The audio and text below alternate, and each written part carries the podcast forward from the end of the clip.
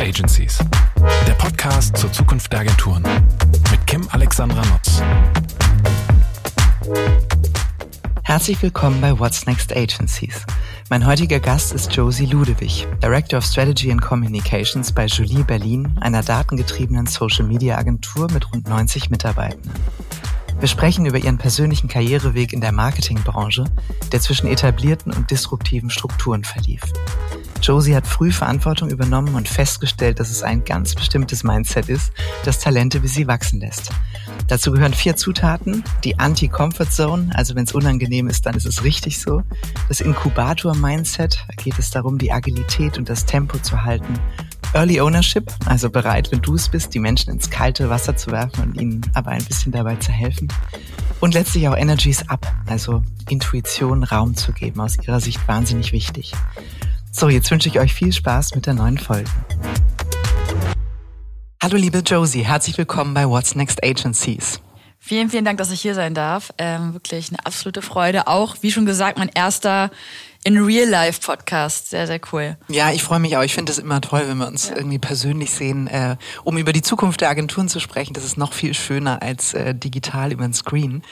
Wir haben uns ja ein Thema rausgepickt, was ich finde einerseits ganz wunderbar zu dir persönlich und deinem bisherigen Weg passt, aber auch zu der Agentur, in der du ähm, als Director Strategy and Communications arbeitest, nämlich mhm. Jolie Berlin. Genau. Ähm, und äh, wir haben einfach gesagt, lass uns doch mal über Wachstum sprechen, über persönliches Wachstum, also persönliche Entwicklung, aber eben auch Wachstum der Agentur, denn die ist ja vor mittlerweile fünf Jahren gegründet ja. worden und äh, hat ja seitdem schon ein ganz ordentliches Wachstum hingelegt gibt. Und äh, äh, das ist ja sehr wahrscheinlich kein Wachstum bei Accident gewesen. Insofern ist das total spannend.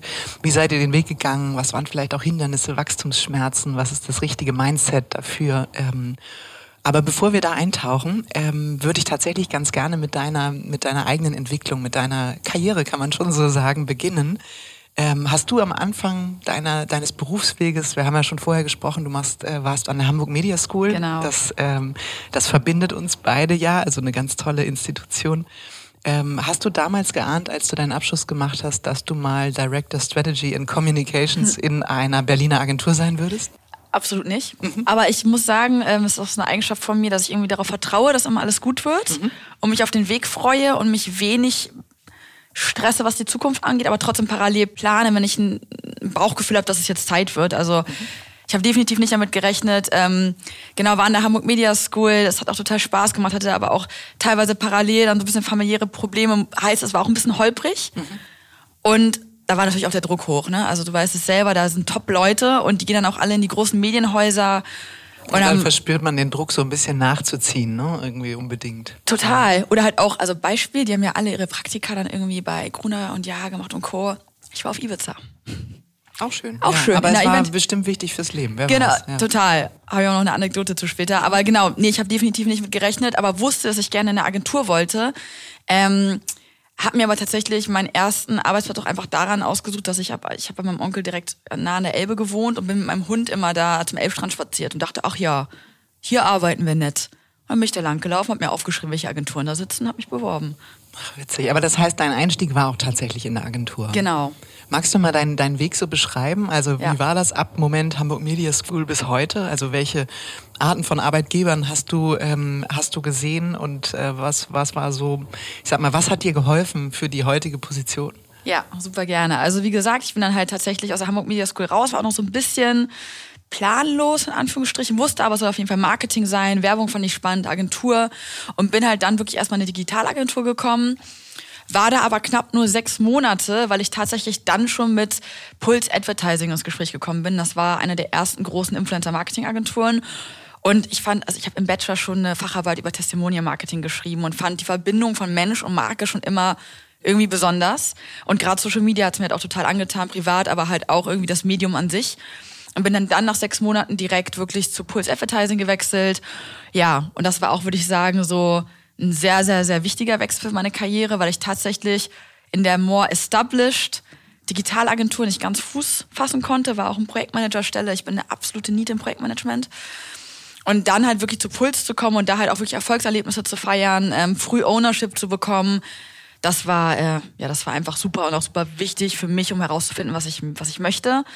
Hab da wirklich, ähm, hatte da eine Campaignerstelle, bin dann hoch bis zum Senior Campaigner, habe auch schon immer gemerkt, eigentlich Konzeption macht mir viel mehr Spaß und Strategie als dann die Umsetzung. In der Umsetzung ging es dann wirklich so, so rapide Backup. So am Anfang war es dann wunderbar und dann in der Umsetzung es, wurde es dann irgendwann zäh. Ähm, und eines Morgens wurde ich halt irgendwie wach und habe gedacht, ah ja, jetzt nach Berlin. Und da habe ich halt wirklich innerhalb von drei Wochen gekündigt, ohne neuen Job und dachte, ich muss jetzt nach Berlin. Wie lange warst du da bei äh, Pals? Bei Pals einem Jahr und acht Monate tatsächlich nur. Äh, mein ehemaliger Chef, ich auch noch, Jonas Wolf, äh, wunderbarer Chef, wirklich äh, sehr prägend auch für mich gewesen. Und auch Josie, mach's nicht, bleib noch ein paar Monate, weil man hört ja auch immer, man soll eigentlich Jobs nicht so früh verlassen und leben. Aber ich dachte mir, nee, ich muss jetzt nach Berlin, weil irgendwie war ich dann ein paar, also war ich dann ein paar Mal bei Freundinnen zu Besuch und irgendwie das Straßenbild so inspiriert, dass man immer wieder so aus seiner, aus seinen Gedanken rausgerissen wird. Also ich dachte, ah, jetzt irgendwie der richtige Zeitpunkt. Ähm, habe dann, wie gesagt, gekündigt, bin dann nach Berlin, habe mich parallel beworben, bin dann zur RCKT. Also auch eine Digitalagentur, eher klassisch. Ähm, die wurden gerade verkauft, ne? Ja, ja, die wurden gerade verkauft. Oder haben sich verkauft. Genau, die ja. kommen ja irgendwie ursprünglich so ein bisschen aus Rocket Internet rausgegründet. Ähm, auch eine sehr, sehr coole Agentur, muss man sagen, aber halt auch eher established. Wenn man sagen muss, ähm, Puls war ja wirklich ein Disruptor, also neu, einfach neu in dem Markt und man hatte auch gemerkt, dass ich da als Juniorin auch sehr viel schon eigenständig Umsetzung bewegen konnte.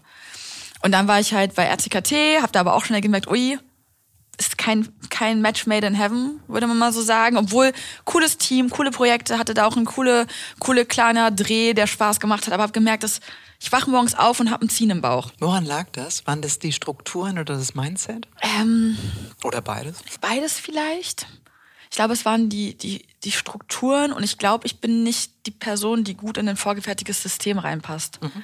Ich mag es eher, irgendwo reinzugehen und dann auch Sachen mitbestimmen zu können, optimieren zu können und halt Lösungen zu finden. Und wenn man mir sagt, guck mal, da bist du jetzt und das ist der Weg, den du laufen musst, um nach oben zu kommen, da, das funktioniert irgendwie nicht. ich war auch nie überdurchschnittlich gut in der Schule. Also es war immer so ein bisschen zäh.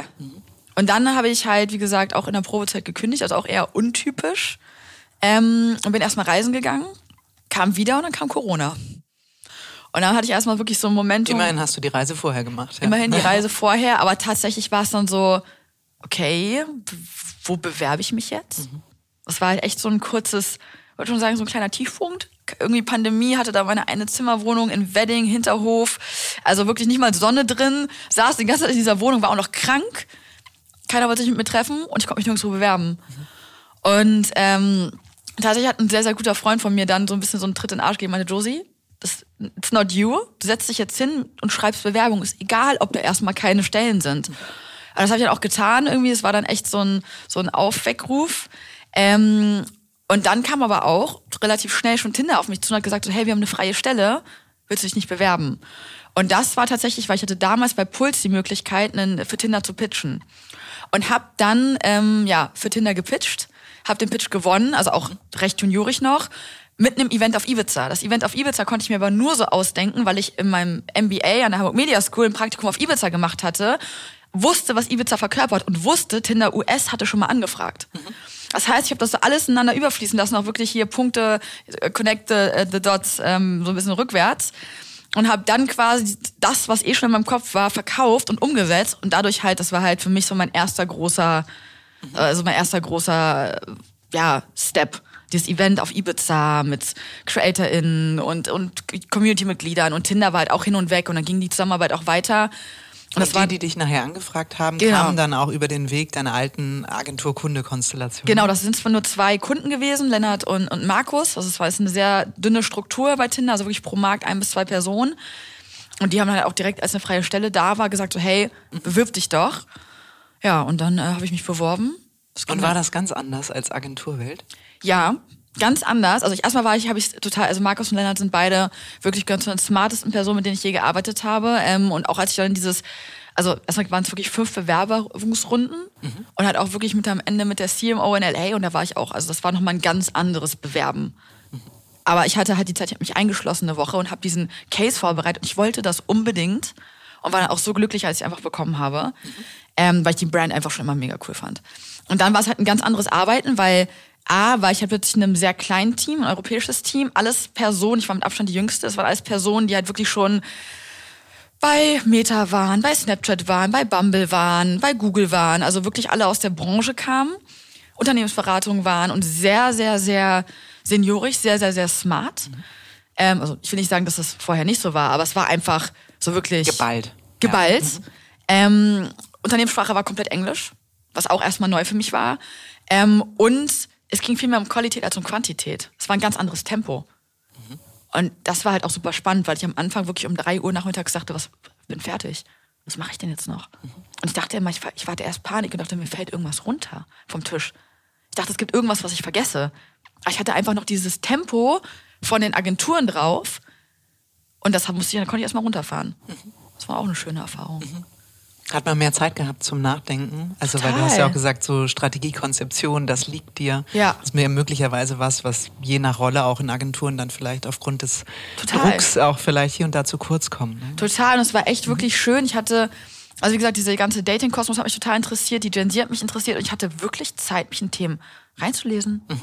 Ich habe mich teilweise einen Tag dann wirklich in, in die ganze, ähm, als war es auch mit BPOC, in das ganze Thema reingelesen, habe mir Bücher bestellt habe mit Partnerinnen gesprochen. Es war also ein ganz anderes Arbeiten als in den Agenturen. Also es war auch sehr, sehr, sehr spannend. Und hast du da, ähm, ich sag mal, auch so die Strukturen und diese Freiheit vorgefunden, was du eben erzählt hast, ja. die dir ja auch so wichtig ist? Ähm, tatsächlich hatte ich sehr viel Freiheit, dank Lennart äh, und Markus und hatte dann auch wirklich direkt den Social-Media-Bereich übernommen, habe mit Agenturen wie Kemmler Kemmler oder auch mit Vergnügen zusammengearbeitet. Wir haben Podcast produziert, also die Projekte waren wirklich herrlich. Mhm. Also wir haben da echt einen Podcast zusammen mit Jochen Schroff und Aminata Belli und dann haben wirklich Tinder-Nutzerinnen waren dann Teil in des Blind, Blind Date Podcasts. Mhm. Es waren so coole Projekte und ähm, ich hatte auch super viel Freiheit, aber natürlich war es ähm, Freiheit in meinem Bereich, aber es ist einfach schon etabliertes Unternehmen Tinder. Es war vor zehn Jahren mal ein Disruptor und da gab es halt auch schon viele Strukturen und man konnte auch nicht viel am Produkt verändern und ich habe halt gemerkt, dass es, ähm, ich konnte halt, ich hatte sehr viel Freiheit in der Kreativität, aber jetzt nicht viel, um wirklich was zu verändern. Mhm. Also kaum unternehmerische Freiheit. Keine unternehmerische sagen, ne? Freiheit, genau. Nichts mhm. Neues erschließen, klar, mal einen neuen Bereich, aber es war auch das Tempo weit langsamer. Mhm. mhm. Und wie bist du dann zu Jolie gekommen? Genau, und dann waren auch schon wieder knapp zwei Jahre rum. Es gab auch Umstrukturierungen und ich habe einfach gedacht, so, okay, ist der Moment für mich zu gehen, was auch sehr schwer war, weil natürlich Tech Company, Tinder, sehr, sehr, sehr gutes Gehalt, muss man sagen, für die Position. Also sehr, sehr gute Kondition. Einfach auch ein super Karriereschritt.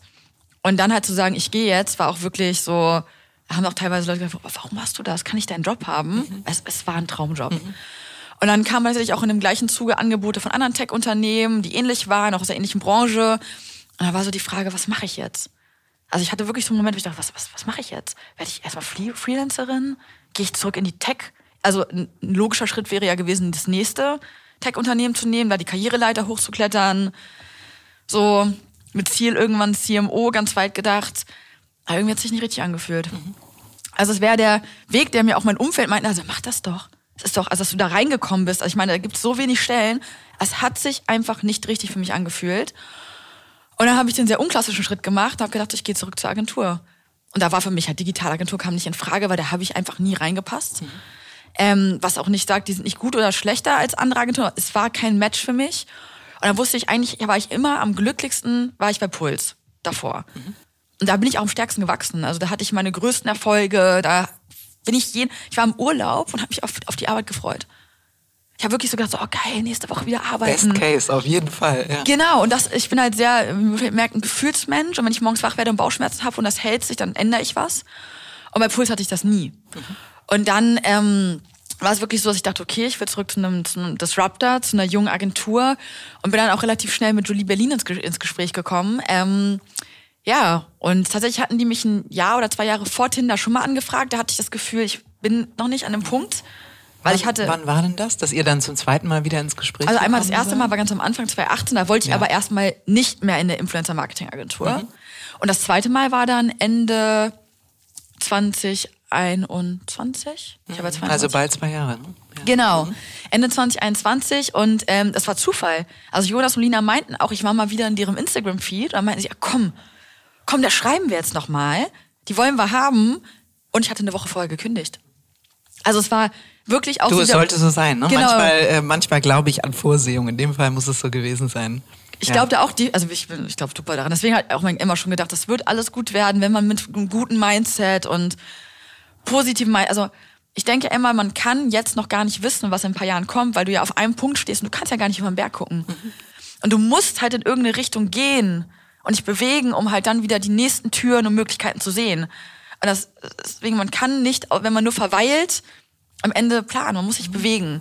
Was ich aber total Ja. cool finde, also so wie du auch so, so begeisterungsfähig von dem Ja. Weg und den Chancen und den Möglichkeiten erzählst. Ich höre ja auch ganz oft dieses, ähm, äh, warum äh, entscheiden sich Menschen für eine Agentur oder für ein Unternehmen? Da spielt das Thema ähm, äh, persönliche Entwicklung, also im Ja. Sinne von, was lerne ich, ähm, was sind vielleicht auch äh, Goodies, Ja. welche Freiheiten habe ich, Homeoffice oder nicht und, und, und. Und das Lustige ist, du erzählst eigentlich nur über die Themen, an denen du arbeiten Stimmt. durftest. Und das finde ich so faszinierend, weil tatsächlich glaube ich, dass wir uns größtenteils aus dieser Not, die der ganze Fachkräftemangel so mit sich gebracht hat, ganz häufig viel zu sehr mit ähm, Prio B-Rahmenbedingungen beschäftigen und viel zu wenig darüber nachdenken, welches Setup brauchen Menschen, ihr Bestes Ja. in das Unternehmen einbringen zu können und zu ihren wahren Stärken zu finden.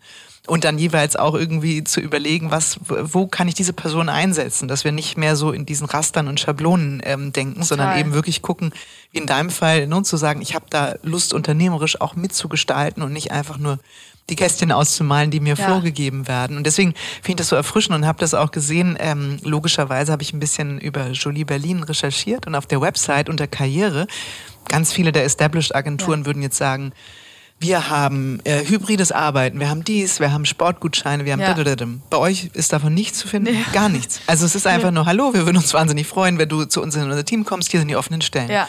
Und das finde ich super interessant, weil man ja erwarten würde in so einer, ich sag mal, neuen, wahnsinnig Ja. jungen Agentur, wäre das andere so ein Schwerpunkt. Also so Work-Life-Balance und was tun wir alles dafür und Mental Health und spielt sich ja auch eine Rolle, aber ist bei euch gar nicht so in der Prio 1 nach außen kommuniziert und ist auch nichts, was du jetzt gerade so ins Feld führst. Nee, ist, bist du ein Einzelfall? Ähm, wie, wie meinst du, was du meinst? Ja, weiß ich nicht, gibt's mehr von dir? Ach so, ja, tatsächlich. Ähm, ich glaube, ich glaube, es gibt tatsächlich mehr von mir. Ich hoffe, ich hoffe es. Ist aber ein wichtig, ein spannender Punkt, den du gerade angesprochen hast. Habe ich noch gar nicht so drüber nachgedacht. Aber das war für mich nie wichtig. Ich habe mich gefreut über, äh, ich darf es vielleicht sagen, aber über sehr viele Urlaubstage bei Tinder und über das Gehalt. Und am Anfang gab es auch noch Mittagessen und habe ich mich darüber gefreut. Aber es war nie ausschlaggebend. Weil mir macht Arbeiten wirklich Spaß. Und ich denke, es ist ähm, so ein wichtiger Teil von unserem Alltag und von unserem Leben und dann möchte ich mich mit Inhalten befassen, die mich inspirieren und die mich voranbringen und wo ich Lust drauf habe. Und ich meine, also wie gesagt, natürlich haben Agenturen weniger in der Regel Urlaub als unter Großunternehmen und die zahlen auch ein bisschen weniger als große Unternehmen. Wobei Agenturen da schon viel besser geworden Aber sind sie schon viel Also besser? ich kenne kaum noch eine, die unter 30 Tagen unterwegs ist. Ach so, okay. Naja, gut, das schneiden wir Alles nachher raus. Ja, Alles gut. klar, Äh, kein nee, Problem. können wir auch drin lassen, das ist fein. Okay. Du, aber, Aber- sag mal, die Ja. ähm, nochmal mit Blick jetzt auf Ja. ähm, Jolie Berlin. Also Ja. die beiden GründerInnen äh, Jonas Kuno und Lina Arnold, die sind ja 2018 äh, gestartet, hast Ja. du eben auch gesagt. Da haben Genau. sie dich das erste Mal angefragt. Und zwar sind sie mit der Mission gestartet, so steht es auch bei euch auf der Website, Social Media Marketing smarter, transparenter Ja. und messbarer zu machen. Und bei all dem seid ihr extrem data-driven. Ne? Ja. Habt eine eigene ähm, Plattform und all das gemacht. Ähm, was bedeutet es konkret und wofür steht die Agentur heute? Also was ist so Dreh- und Angelpunkt? Äh, was ist die eigene Positionierung, das eigene Angebot? Ja, also tatsächlich wirklich als datenbasierte Influencer-Marketing-Agentur gestartet damals, weil Jonas und Lina kommen ja aus dem App-Marketing und ähm, da war es ja wirklich so, ja, dass sie da einfach gemerkt haben, hey, da, da findet Transparenz immer mehr Anklang und ähm, da waren wir einfach, haben wir gemerkt, okay, Influencer-Marketing war ja einfach die letzten Jahre noch sehr Branding und Awareness und weniger datenbasiert, als es heute ist. Und da haben sie einfach Need gesehen und sind da reingegangen mit datenbasierten Influencer-Marketing. War aber auch ganz spannend. Dann haben sie angefangen, halt wirklich zu sagen, so, hey, zu den CMOs und hey, wir kommen jetzt mit datenbasierten Influencer-Marketing, das können wir alles irgendwie messen. Und dann war irgendwie erstmal die Reaktion, uh, wollen wir gar nicht. Aber sag mal kurz, was heißt ähm, datenbasiertes Influencer-Marketing konkret? Also, Ja. weil natürlich hast du dir immer schon angeguckt, wie viele interagieren sozusagen Genau. mit den jeweiligen Aktivitäten. Also wie, wie geht ihr daran?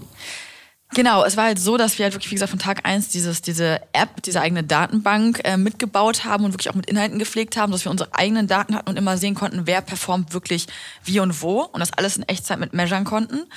Das weiß ich, haben viele Agenturen parallel auch schon versucht, aber Julie Berlin war da wirklich dann eine, die das von Tag mhm. eins etabliert haben.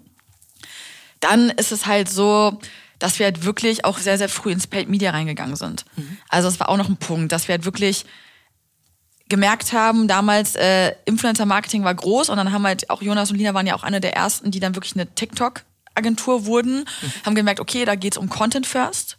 Und wenn es um Content First geht, geht es auch um Inhouse-Produktion und um Media. Mhm. Und das haben sie sehr früh verstanden. Da sind sie natürlich erstmal aus dem, aus der Comfort Zone ra raus, weil man halt mit Influencer-Marketing, auch ein wichtiger Punkt, dass nicht jede Agentur komplett transparent die Verträge und die ganzen Daten zum Influencer, zur Influencerin preisgegeben hat. Mhm. Und da war sehr viel Transparenz bei Jolie am Anfang. Und das ist natürlich auch erstmal was, wo man sagt, uh, da schneidet man sich ein bisschen ins eigene Fleisch. Ach so, weil sozusagen die anderen die Marge entsprechend eingesteckt haben und ihr ja. sehr transparent gesagt habt, dazu kaufen wir es ein, das ist unsere ja. Agenturleistung und das sind sozusagen die Performance-KPIs genau. der Kunden. Es war nicht üblich, dass man ähm, quasi die tatsächlichen, also man hat dann quasi die tatsächlichen, ja, CPMs kommuniziert und wenn es halt weniger waren, dann wurde halt noch mehr einverhandelt, anstatt einfach zu sagen, wir kaufen den zu dem CPM X und wenn wir es drunter verhandeln, ist es gut für die Agentur. Also es war schon, man, bei uns ist es so, die Kundinnen können die Verträge einsehen. Mhm. Also es ist sehr, sehr transparent. Dann haben sie sehr früh noch auf Inhouse, also da wurde es wirklich datenbasiert Social Media Marketing, weil sie haben sehr früh auf Inhouse-Produktion gesetzt, mhm. was ja auch erstmal nicht lukrativ für die Agentur war. Also haben sie immer selbst quasi für die Vision und für den Wachstum sind immer ins Unangenehme gegangen, immer so ein bisschen in die Anti-Comfort-Zone haben dann auch Media mit aufgebaut, obwohl Media ja auch einfach auch nicht so lukrativ war oder ist aktuell noch für viele Social Media Agenturen wie Influencer Marketing. Mhm.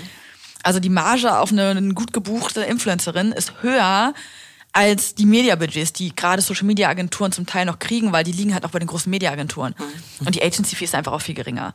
Und immer dieser datenbasierte Ansatz zu sagen, so, hey, wir wollen A, Transparenz schaffen und B, das auch weiter vorantreiben, mhm. obwohl wir da jetzt vielleicht erstmal nicht den maximalen Gewinn mit haben, das hatte wirklich diesen Wachstum immer gefördert. Mhm. Und ähm, das ist eh, finde ich, was so faszinierend ist an Lina und Jonas, dass die halt, ich habe es auch nochmal versucht bei dem Thema, irgendwie habe ich super viel drüber nachgedacht, ähm, Wachstum, was die beiden so besonders macht. Ähm, die sind halt so ein super komplementäres Team. Und die sind super agil und schnell, aber immer stets gut durchdacht. Kommen die beide aus einem ähnlichen, ich sag jetzt mal, ja. Gewerk im, im Gewerk, also BeraterInnen oder Kreative Banker. oder Banker? Die haben sich bei der Bankausbildung ja, kennengelernt. Sind auch beste Freunde, seit sie 18, 19 sind. Ähm, haben auch zusammen Jobstationen durchlaufen. Also sie sind wirklich und das war halt auch der Grund beim Bewerbungsgespräch damals. Das war halt, ich hatte halt die Vision, ich wollte halt das Creative Strategy, also das, diese kreative Strategie, was jetzt natürlich gar nicht datenbasiert ist, aber ich wollte halt diesen Bereich, den ich im Digitalmarketing gesehen habe, da war meiner Meinung nach der Need für Influencer Marketing slash Social Media Expertise mhm. zum Teil, also personenbezogene Social Media Expertise, immer mit dem Creator.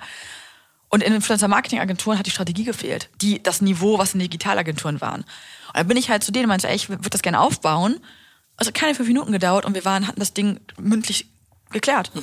Die haben mir sofort die Stelle gegeben, die ich haben wollte, das Gehalt, das ich haben wollte, ein Vertrauensvorschuss und gesagt, komm, bauen wir mit dir auf.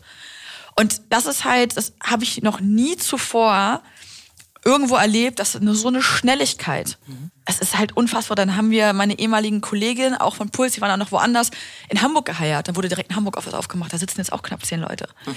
Also diesen Mut, in den unangenehmen Bereich reinzugehen, für den Wachstum und an eine Vision zu glauben. Und das haben sie halt auch in dem datenbasierten Bereich getan. Mhm.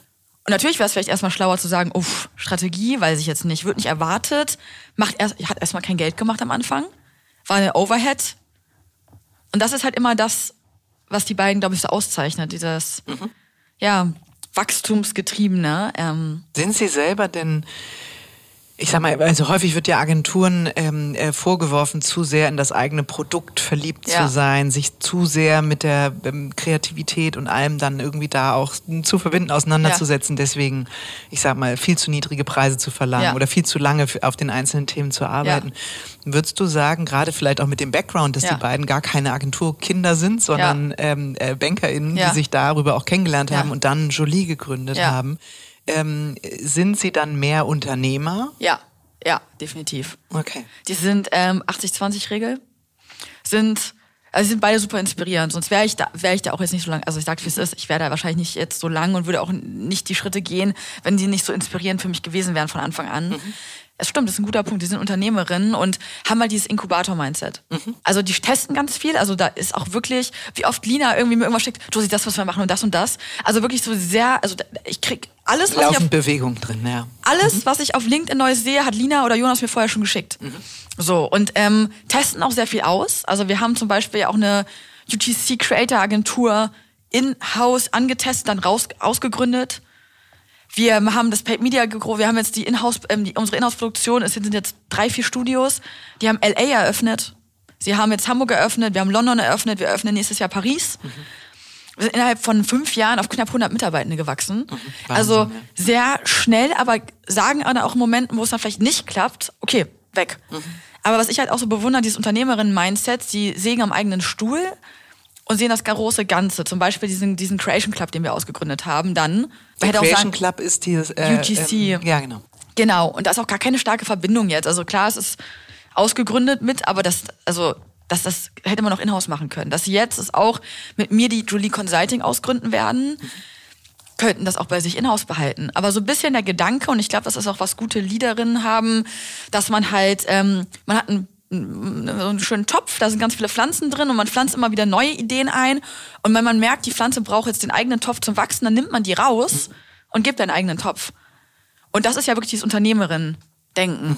Und das haben die total. Also, da hat auch, also der ist auch alles finanziell vorgeplant für die nächsten. Also, man hat einfach ein Gefühl von Sicherheit, wenn man da ist. Mhm. Und auch mit denen arbeitet. Da ist alles vorgeplant und trotzdem wird keine Chance ausgelassen. Naja, und vielleicht gerade, weil sie sich eben eher in ihrer Rolle auch als UnternehmerInnen sehen, ja. gibt es eben weniger das, was du ja auch, sag ich mal, bei den anderen ähm, Unternehmen vielleicht auch hier und da mhm. schmerzhaft erlebt hast, gar nicht so sehr dieses inhaltliche Vorgeben, inhaltliche ja, Einmischen, ja, sondern eher eine unternehmerische Vision, Zielbilder und dann eben auch, ich sag mal, verstehen sie ihre eigene Rolle darin, Strukturen zu ja. etablieren oder eben auch, ich sag mal, die, die notwendigen Finanzmittel zur Verfügung ja. zu stellen, um Dinge auszuprobieren und einfach die richtigen Menschen anzuziehen, die Lust haben, das inhaltlich zu füllen und voranzutreiben. Ne? Ja, total. Also es war am Anfang auch wirklich, das fand ich auch spannend, weil da hatten wir die ersten Monate wirklich auch so eine Findungsphase, weil ich halt noch dachte, okay, das war auch meine erste Director-Rolle. Ich habe vorher nie ein Team geführt. Also ich hatte am Anfang auch kein Team, das habe ich mir dann aufgebaut, habe dann mal Agenturen geführt, aber musste da auch erstmal reinwachsen. Das war jetzt nicht so, dass ich da angefangen habe und dachte, ja, I own it, sondern ich hatte auch schon, uiuiui, was wird jetzt von mir erwartet und auch wieder meine Erfahrung bei Disruptern, dass man halt es wirklich nach Können geht und nach ähm, Stärken und nicht nach Berufserfahrung, weil normalerweise wirst du nicht nach vier, fünf Jahren, also bei, bei Tinder war ich Mid-Level mhm. und schwupps bin ich Director, die höchste Position nach Jonas und Lina im Unternehmen, auch die, die erste Director-Stelle. Und da hatten wir Anfang eine Findungsphase, wo ich halt noch sehr viel abstimmen wollte, weil ich einfach dachte, ich hatte halt, also es hatte einfach also wusste halt nicht, wie viel Abstimmung wollt ihr. Und da haben sie mich halt auch mal Pushback, hey, you do you. Und habe dann sehr schnell gelernt, okay, ich kann wirklich einfach frei laufen und so agieren, als wäre es mein Unternehmen. Und kann halt immer wieder mich abstimmen im Sparring und hatte natürlich meine Check-ins und konnte halt wirklich dann einfach machen. Und das war halt total angenehm. Das war auch eine Findungsphase, weil man natürlich gerade in so einer hohen Position erstmal auch gucken muss, hey, wie sehen das die CEOs? Wollen die dir, wollen die, dass du alles abstimmst? Mhm. So. Stimmt, absolut, ja. Und wie würdest du sagen, wie sichtbar sind die beiden heute in der Agentur für die Mitarbeitenden? Also sie sind auf jeden Fall sehr sichtbar, sind auch immer, also sind auch immer da mhm. tatsächlich, also sind sehr viel im Büro, machen noch sehr viel, ähm, auch zum Teil noch, also weniger operativ als vor zwei Jahren tatsächlich. Zum Glück würde ich sagen, weil dadurch kann es halt weiter wachsen. Mhm. Ich meine, es war, ich war die erste, erste, oder die erste Direktorin so. Jetzt sind wir eins, zwei, drei, drei oder vier ich glaube drei, waren mal vier. Mhm. So, also haben da auch einen Level noch reingezogen. Sie sind halt meistens aber wirklich so, dass sie, also sie wachsen halt, sie sind für den Wachstum da. Mhm. Und das ist Development. Genau, ja, aber sind natürlich auch manchmal Sinne, gehen sie auch noch mit rein. Also sind auch noch im mhm. Operativen mit drin. Aber man merkt halt, dass die da total in alle Richtungen ihre Fühler ausstrecken. Kommen denn über die beiden vor allem die Kunden, weil häufig ist ja so bei inhabergeführten Agenturen, ja. ne, ist so der Riesenvorteil, da sind die Inhaber, ja. die beraten auch noch persönlich, darüber kommen dann Kunden. Spielt das bei euch im Setup eine Rolle oder ist das gar nicht unbedingt so? Oder ist es vielleicht mal der Erstkontakt, ja. aber dann sagen gar nicht die Kunden, ja, wir wollen die ganze Zeit äh, die beiden Gründer sehen? Nee, die sind gar nicht ähm, mehr so viel mit drin, seitdem die ganzen Directors gekommen sind tatsächlich, weil wir haben pro Verticals oder pro Team einen Director. Zum Teil sind sie noch mit drin, aber wirklich dann nicht, nicht, im, nicht im Daily Business. Mhm. So. Und das ist halt, also da sind sie, das war aber auch noch anders, als ich angefangen habe. Da waren sie wirklich noch im Daily Business mit drin. Und wenn da mal Not am Mann ist, dann machen sie auch noch mal einen Account, also sind beim Account auch am Anfang mit drin. Trotzdem sind sie immer Sparring-Partner gucken mit einem alles drüber, hat man hat da wirklich ein Gefühl, gerade auch so, wenn man sagt so, hey, wie soll ich da und da vorgehen, haben sie immer guten Rat. Ähm, man kann aber auch frei agieren und was ich sehr, sehr schön da finde, das habe ich auch schon anders erlebt, Fehler werden akzeptiert. Man kann Fehler machen, man kann aus Fehlern lernen und man hat, also man hat halt diesen Spielraum oder halt, dass man halt wirklich Fehler wagen kann. Und ich glaube, es ist ihnen lieber, wenn man mal selber vorprescht und einen Fehler macht, als wenn man jede kleine Entscheidung dann abstimmt. Mhm.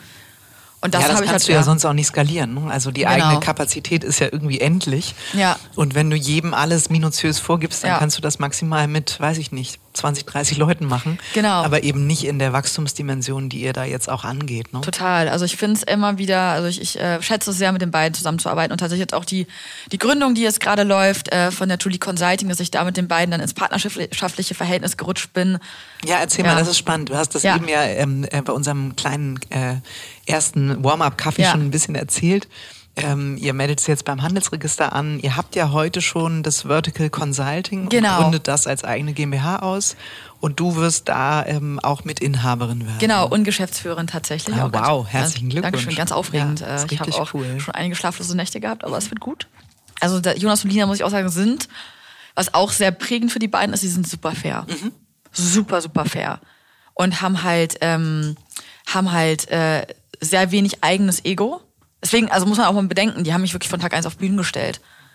Also das ist ja auch nicht die Regel. Das fand ich auch tatsächlich cool. Ähm, das kann ich vielleicht ja auch erzählen. Ja. Ich habe ja ähm, Lina über einen Connect kennengelernt und äh, wir haben dann über WhatsApp geschrieben und sie hat dann direkt dich in die Gruppe ja. mit eingeladen und hat gesagt, ah, super Kind, total interessant, das macht bei uns Josie. Genau. Also sie hat gar nicht gesagt, ja, jetzt kann ich mal als Inhaberin hier im Podcast nee. sein und so, sondern sie hat völlig selbstverständlich den Ball ja. zu dir rübergeworfen und total unprätentiös. Das fand ich auch sehr sympathisch. Total. Und das ist halt genau das, was die beiden auch so, also die haben halt, die, es ist sehr bei uns das Motto Stärken, Stärken. Das heißt, es ist wirklich die Person, Person und jede Person soll in ihren Stärken bleiben. Und ich habe noch ein bisschen zu meiner Reise bei Julia 10 angefangen, wirklich als Director Creative Strategy. Ähm, nach sechs Wochen dann auch meinen ersten Mitarbeitenden bekommen im Team. Das war der Felix, mhm. ein, äh, im Fachabi einen Schülerpraktikant noch quasi, mhm. aber selber ist er auch Creator. Schlaflose Nächte davor gehabt. Ich dachte, oh mein Gott, ich habe jetzt Verantwortung für, den, für das Berufsleben eines Menschen. Mhm. War ganz wild, das werde ich auch nie vergessen. Naja, auf Warst jeden du Fall. darauf vorbereitet? Also. Nee. Mhm äh, intuitiv ja, aber ich hatte trotzdem, ich, ich habe halt durch Jonas Wolf, mein Chef bei Puls, das war so ein unglaublich guter Chef für meinen Berufseinstieg. Der hat mich so stark geprägt und mir so viel ermöglicht und mir auch so ein gutes Mindset mitgegeben. Und der hat halt den Standard gesetzt, dass ich nichts Schlechteres mehr akzeptiert habe. Mhm. Das ist ein bisschen wie eine Beziehung. So, die erste Beziehung setzt ja irgendwie auch den Standard. Und deswegen habe ich ja gedacht, wow, ich nehme jetzt diese Rolle für junge Menschen ein und ich setze den Standard und ich darf das nicht verkacken. Mhm. Also es war wirklich, ich muss dann den, die Messlatte so hochsetzen, dass sie sich niemals in einem Job, weil habe ich auch anders erlebt, schlecht behandeln lassen. Mhm. Nicht schlecht behandeln lassen, dass die ihre Stärken einsetzen, dass sie gerne zur Arbeit gehen. Und es war für mich so ein, gerade weil wir ja mit jungen Menschen zusammenarbeiten, es sind ja keine Personen, die schon zehn Jahre im Job sind. Aber es war so eine Verantwortung und es war halt in Anführungsstrichen nur ein Praktikant erstmal. Und trotzdem ich so, ich bin dafür verantwortlich, dass der ein gutes Praktikum erlebt. Und wie viele sind jetzt in deinem Team? Ähm, jetzt sind es knapp zehn oder es sind sogar zehn. Also tatsächlich, das Team ähm, wird äh, intern auf andere Teams verteilt werden. Also ich nehme einen Teil mit, ein Teil wird verteilt. Mhm.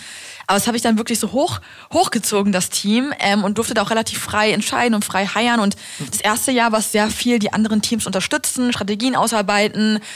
Halt wirklich eher im Hintergrund, trotzdem parallel haben sie mich auch, das war auch Lina direkt so, hier Josie, da ist unsere PR-Agentur, red doch mal mit denen, du hast doch hier irgendwie tolle Ideen, wir pushen das mal raus. Mhm. Und so ging das dann los. Hatte einen Horizont-Artikel veröffentlicht, dann ging es los mit der ersten Anfrage für einen digitalen äh, Keynote. Und dann kamen auch ganz oft Anfragen über Jonas und Lina und die haben sie halt an mich weitergereicht. Mhm. Einfach wirklich ganz kompliziert, nee, das macht Josie, weil mir das halt total Spaß gemacht hat. Und die beiden dachten, nee, uns, uns rauft das ein bisschen Energie, müssen wir jetzt nicht, aber Josie macht das Spaß, komm. Perfekt. Das ja, war nicht gut. die Regel. Mhm.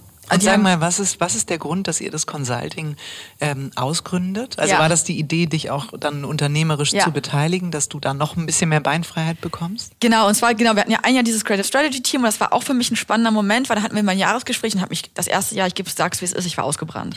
Ich habe dann noch jeden Pitch selber gemacht, jedes Slide selber gebaut, hatte ein Team, was ich lenken musste, aber auch ein sehr junioriges Team zum Teil. Und ich habe gemerkt, ähm, dieses operative in den Präsentationen drin sein, ich kann das nicht mehr. Ich kann das Tempo nicht mehr halten. Jedes Mal, wenn eine Pitch-Anfrage kam, hatte ich schon Bauchschmerzen. Ich, ich, es war einfach, ich bin dem, also im Wachsen vielleicht in irgendeinem, ich hatte die Ener ich hatte das Energie nicht mehr, dieses, ein Pitch ist immer so viel Energie. Und ich habe das früher geliebt, aber ich war auch nicht mehr Mitte 20. Und dann bin ich halt auch ganz ehrlich zu Jonas und Lina meinte halt so im Jahresgespräch so, ich liebe immer noch dieses, diese Metaebene, Strategien vorzugeben, damit drin sein. Ich liebe es, Leadership zu machen, aber ich merke, ich halte das Tempo nicht mehr. Also ich halte das kein Jahr mehr durch. Und war halt total ehrlich und offen. Weil es bei dir dann auch diese Spreizung hatte zwischen Strategieführung und Ja. äh, operativ sozusagen knietief im Schlamm zu stehen Sich und auf das äh, TikTok- den Dreck rauszuschippen. ne? Ja, und das Content-Format noch selber auszudenken, die Slides selber zu bauen, die Overhead-Strategie, aber auch noch trendgebend mit zu sein, dann Speaking nebenbei, Artikel veröffentlichen, Team von zehn Leuten. Also es war einfach too much und dann habe ich das halt offen kommuniziert und halt auch damit halt irgendwie auch mich verletzlich gezeigt. Und Lina direkt so, hey, wir machen das jetzt so. Wir, es bleibt bei allem, was ist. Wir gehen erstmal 10% runter mit deinen Stunden, jeden zweiten Freitag frei. Ist auch alles gleich geblieben drumherum. Also ich habe keinen Nachteil dadurch gehabt. Also quasi eine Beförderung. Und, weißt du was? Wir stellen dir die seniorigere Person ein und übernimmst den Communications-Bereich, weil das macht dir doch Spaß. Du sprichst doch gerne. Du bist doch gerne in diesen Themen drin. Also ich habe quasi eine Schwäche zugegeben und im Moment gesagt, so, hey, so wie es gerade läuft, ich ich kann das nicht mehr lange und habe eine Beförderung bekommen. Mega. Und das ist halt auch so ungewöhnlich. Und ähm, haben aber in dem Zuge auch schon besprochen, haben mich halt ganz ehrlich gefragt, so hey, wie sieht's aus? Ähm, willst du bei uns bleiben? Und ich meinte so, ja, ich fühle mich mega wohl bei euch, ich will bei euch bleiben.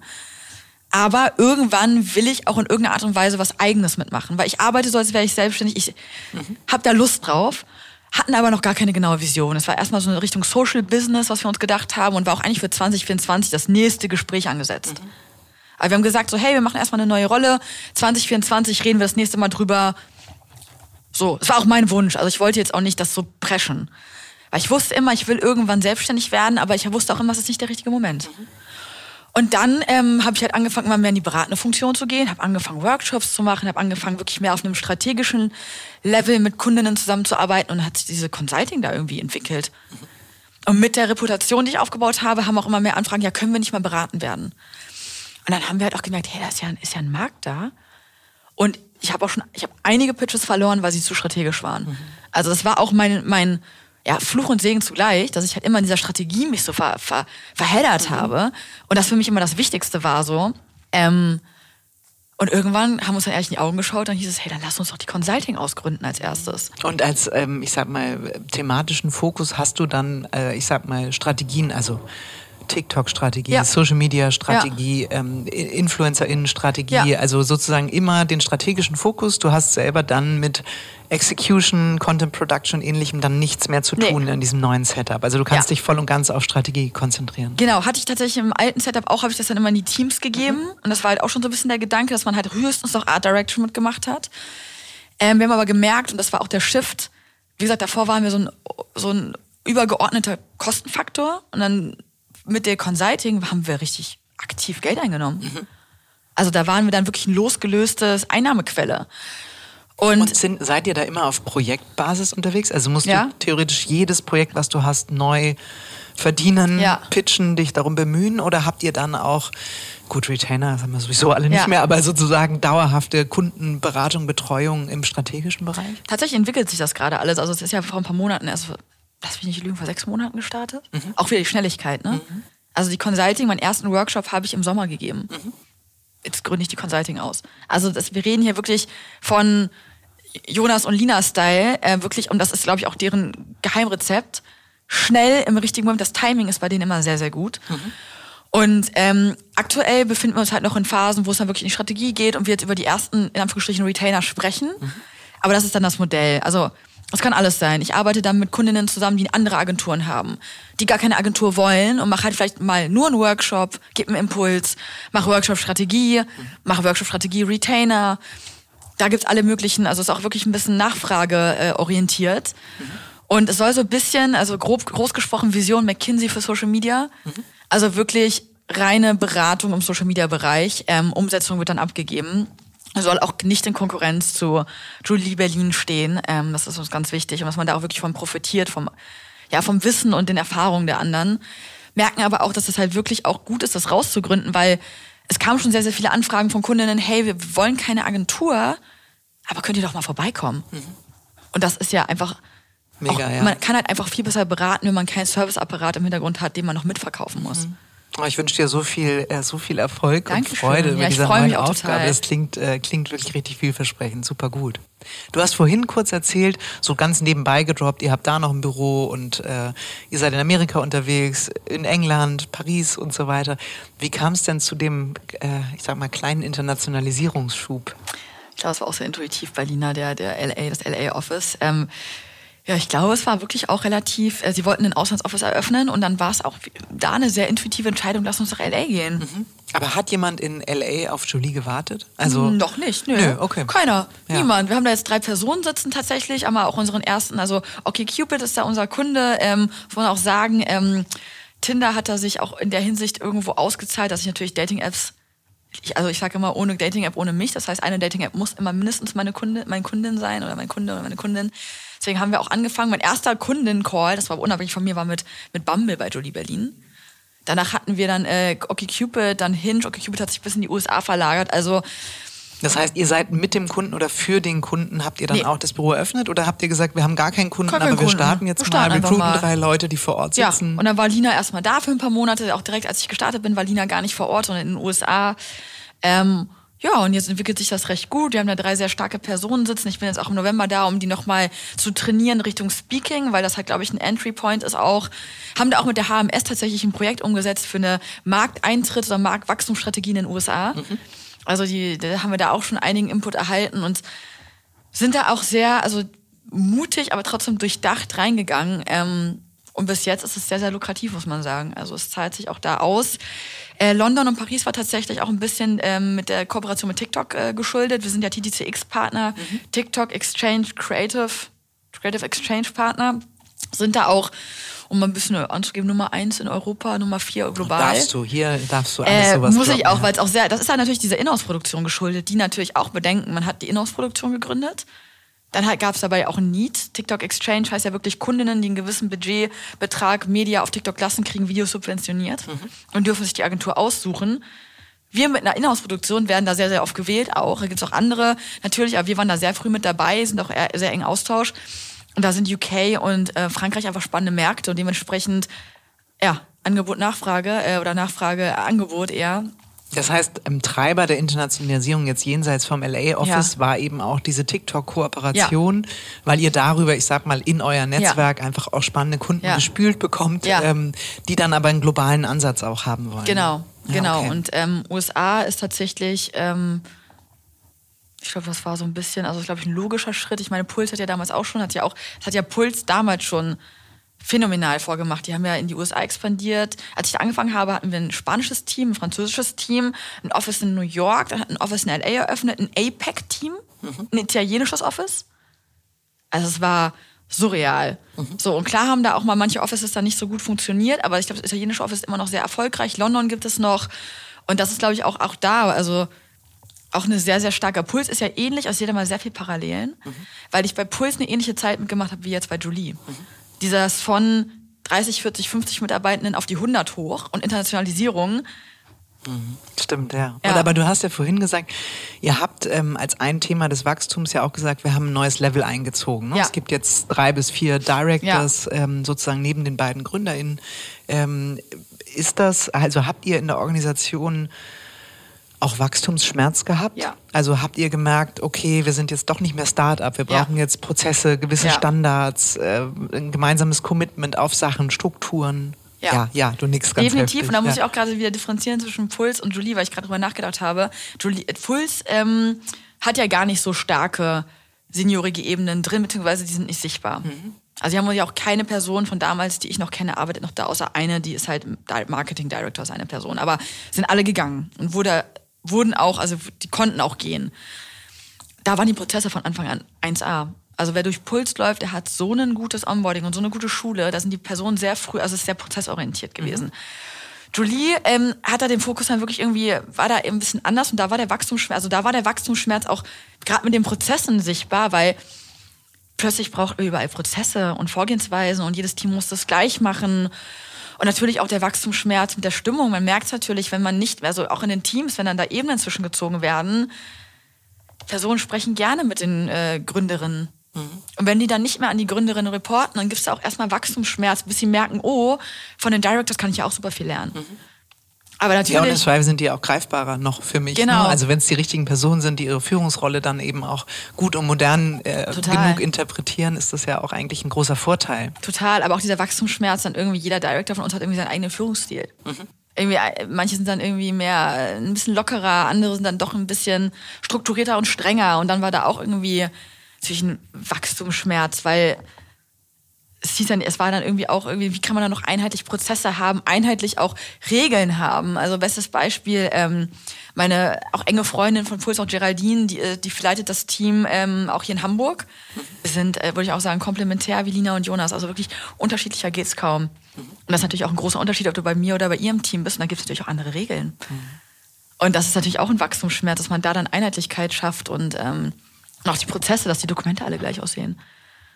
Habt ihr da irgendwann gesagt, wir machen jetzt, keine Ahnung, ein internes Team oder irgendjemand ja. hat den Hut dafür auf, wir etablieren das jetzt, ja. wir haben fünf Handlungsfelder, um ja. zu sagen, wir können dieses Wachstum weiterführen, skalieren und so weiter? Tatsächlich haben wir uns vor ein paar Monaten eine externe Beratung im Bereich auch äh, künstliche Intelligenz und Prozessoptimierung reingeholt und seitdem gravierende Unterschiede. Wir haben super viel schon ähm, ja, optimiert oder halt auch, ähm, ich fällt gerade das Wort nicht ein, nicht optimiert, dass es von alleine läuft. Ob äh, automatisiert. Automatisiert. Mhm. Mhm. Und das war, also wir haben den Wachstumsschmerz erlebt, wir haben es anerkannt, wir haben externe Beratung reingeholt, haben ein Budget in die Hand genommen und seitdem ist halt auch wirklich wieder die Effizienz gestiegen.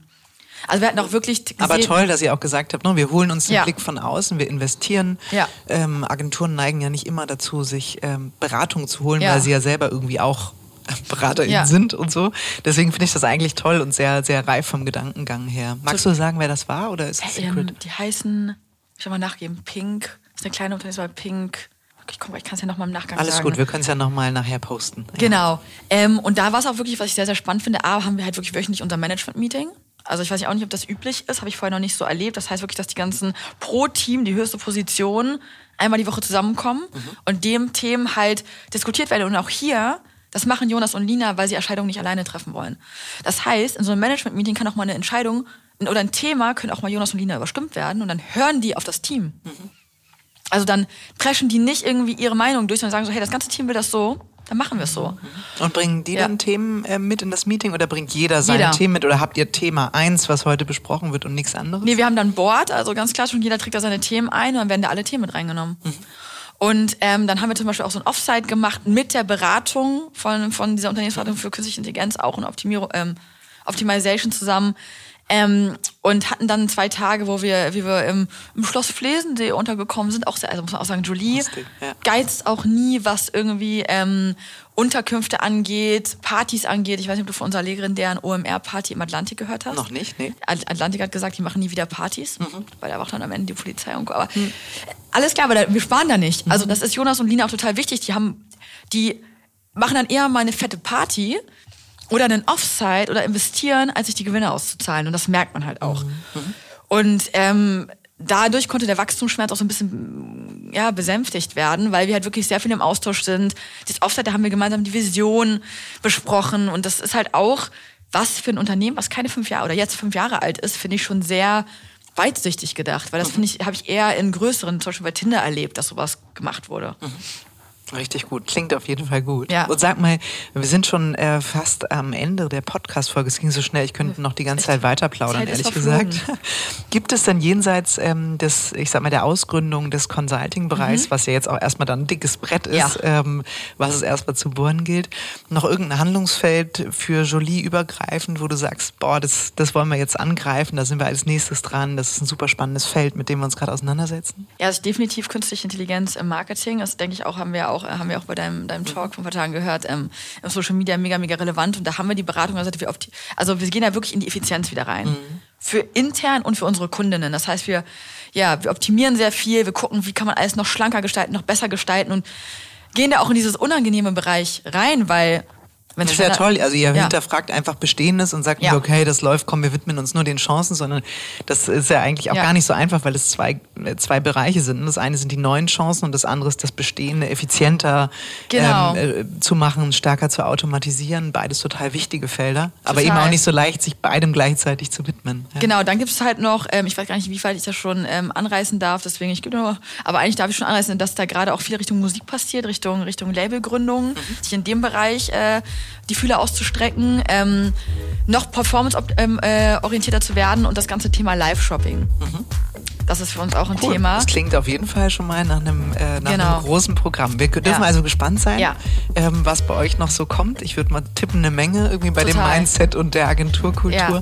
Und ich wünsche euch riesig viel Spaß dabei. Ganz viel Erfolg. Vielen, vielen Dank. Danke dir.